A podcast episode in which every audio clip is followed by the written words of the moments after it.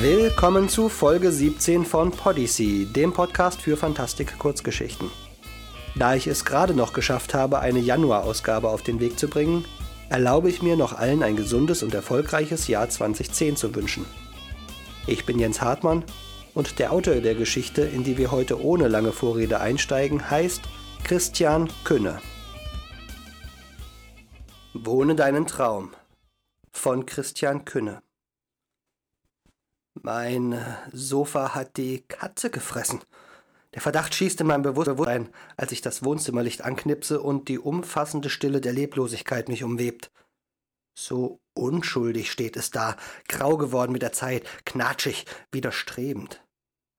Auch das daraufallende Licht scheint es zu verschlucken. So ein scheinheiliger Bastard. Aber ich habe selbst Schuld. Ich streiche über meinen linken Unterarm, fühle den Schorf, ja, es ist meine Schuld, dass ich nun endgültig allein bin. Das Sofa ist nur ein verstandloses Ding. Äh, vielleicht. Vielleicht, aber auch nicht. Ruhig bewege ich mich auf das Möbelstück zu. Aus diesem Winkel prallt die Helligkeit von seinem Stoff ab. Ich zweifle an meiner Beobachtungsgabe, die das Licht gerade noch verschwinden sah. Übrig gebliebene Katzenhaare stechen ins Auge und ich fege sie mit einer Handbewegung auf den Boden. Rein, rein, mit Haut und Haar. Ich flüstere, denke dafür deutlich. Der Teppich wird die letzten Katzenspuren beseitigen. Mit einem Grunzen setze ich mich und greife nach der Fernbedienung. Eine vorgetäuscht normale Handlung. Irgendeine sinnlose Quizsendung läuft.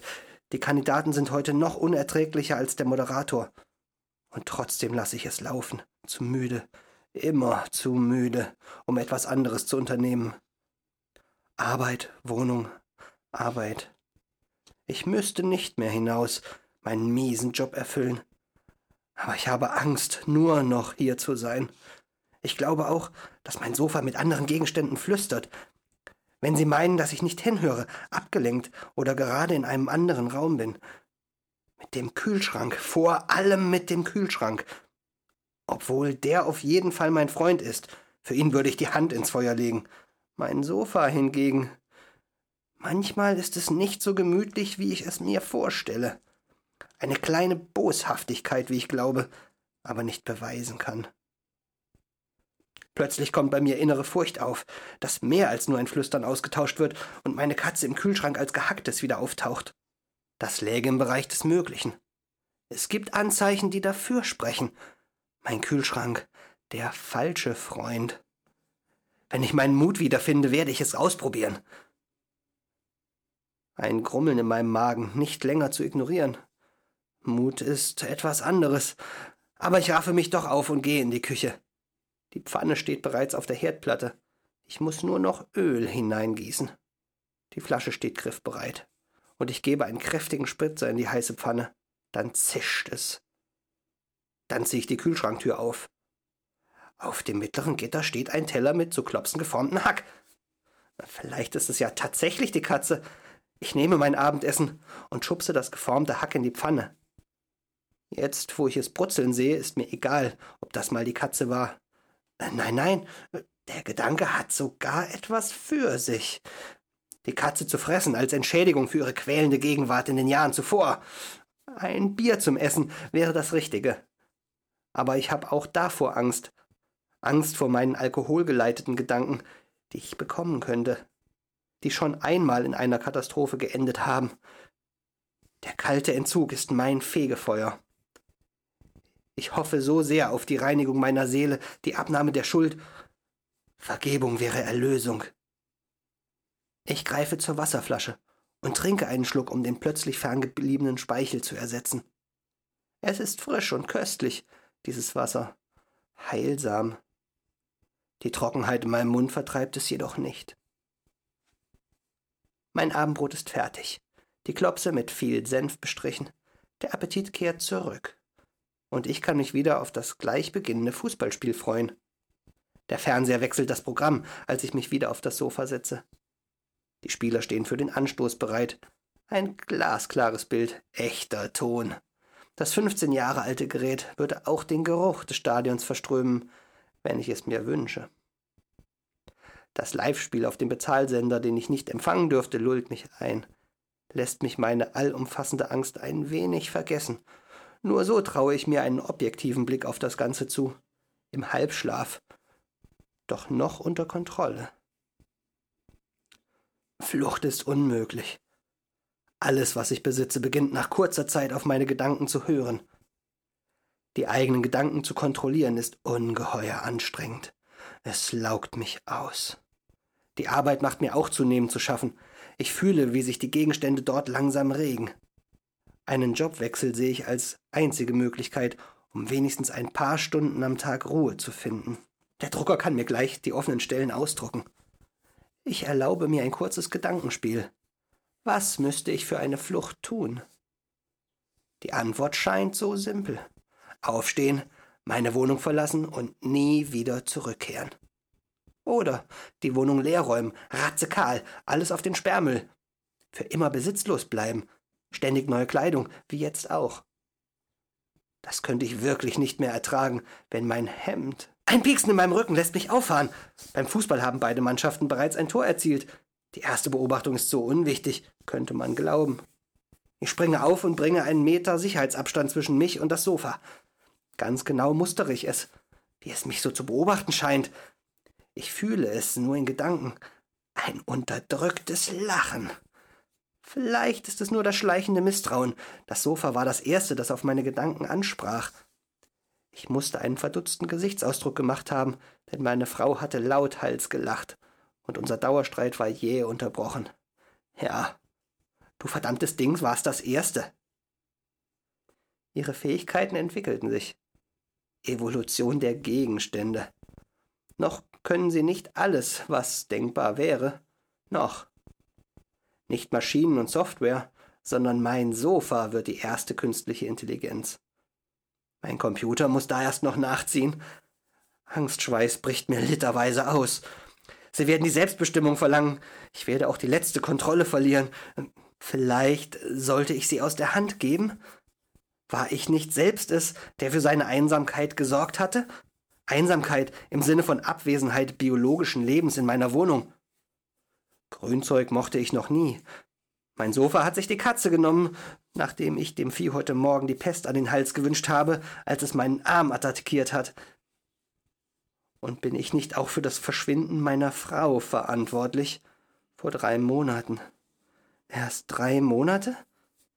Die Bullen dürften sich in Kürze melden, dass sie den Fall leider zu den Akten legen müssen. Gott verdammt! Ich sollte so oder so froh sein, wenn die Gegenstände wieder frei von mir sind.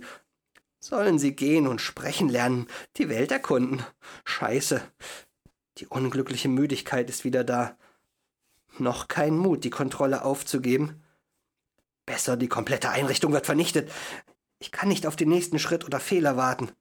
Vermutlich wäre es wieder ein Fehler. Mein Fehler. Die Entscheidung erleichtert mich. Ich atme ein wenig auf. Beim Fußball fällt das nächste Tor. Das Sofa zeigt sich harmlos, als akzeptiere es meinen Entschluss. Ich traue mich sogar wieder Platz zu nehmen und das Spiel bis zum Ende zu verfolgen. Das Badezimmer ist mein unliebsamster Ort in der Wohnung. Ich bin so selten und so kurz wie möglich hier. Nur Wäsche und Toilettengang. Den meisten Gegenständen kann ich mittlerweile die Selbstreinigung anordnen. Ich drücke Zahnpasta auf die Zahnbürste. Die Toilettenspülung rauscht, der Wasserhahn öffnet sich. Den Blick in den Spiegel meide ich. Den nach links auf die Badewanne ebenso. Dort ist es passiert, kurz nachdem es angefangen hatte. Nicht lange nach dem Sofa hatte ich die Kontrolle auf weitere Gegenstände ausbreiten können. Alle größeren Objekte gehorchten meinem Willen, folgten meinen Wünschen.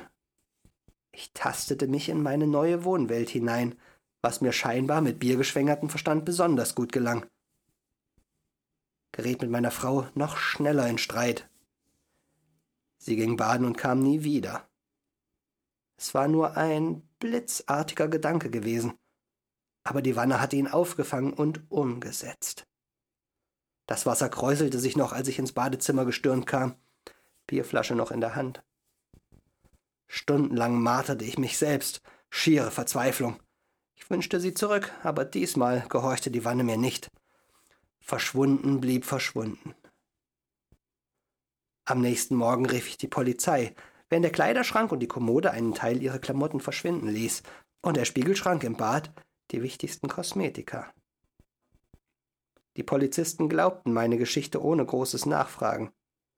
Sie mögen mich für etwas verdächtigt haben. Ich habe davon in der Folgezeit jedenfalls nichts mitbekommen.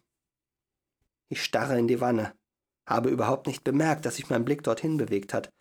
Die schrecklichen Stunden rennen in meinem Kopf vorbei und verfestigen meinen Entschluss nur noch, ja, es muss aufhören, bevor noch mehr zu Schaden kommen. Ja, ich muss meinen Job wechseln, bevor sich dort die mich regelmäßig umgebenden Gegenstände meiner Wohnungseinrichtung anschließen. Ich wanke zum Bett, wo ein neuer Pyjama auf der Decke ausgebreitet liegt und auf seine Anprobe wartet. Kein Zweifel, dass er passen wird. Ein Schrei weckt mich. Es ist mitten in der Nacht. Die Decke und die Nachttischlampe springen an, als ich an Licht denke. Ich lausche dem Nachhall. Und plötzlich erkenne ich, dass ich selbst derjenige war, der geschrien hatte. Es irritiert mich.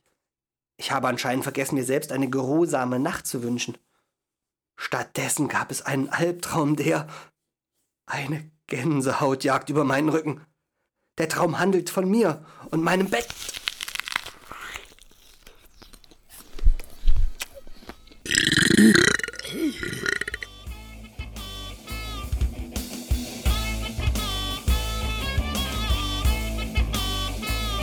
Und das war's. Es ist gut, dass uns nicht jeder spontane Wunsch sofort erfüllt wird. Sonst würde die Menschheit vermutlich spontan explodieren, in Erdspalten verschwinden oder von wilden Tieren gefressen. Die letzten Überreste unserer Spezies würden sich wohl dort versammeln, wo der Pfeffer wächst. Bis sie sich auch an diesem Ort durch letale Spontanität auf ein Exemplar dezimiert haben. Der oder die letzte stirbt dann wohl einige Wochen später an Selbstvorwürfen und chronischer Langeweile aufgrund fehlender Sportübertragungen. Wer diesen Podcast unentgeltlich weitergibt, muss dafür keine tödlichen Rachegedanken seiner Möbel fürchten.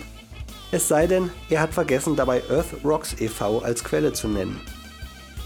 Wer dieser Episode mit virtuellen Kettensägen zu Leibe rückt, muss damit rechnen, dass diese sich in einer albtraumbehafteten Nacht gegen ihn selbst wenden.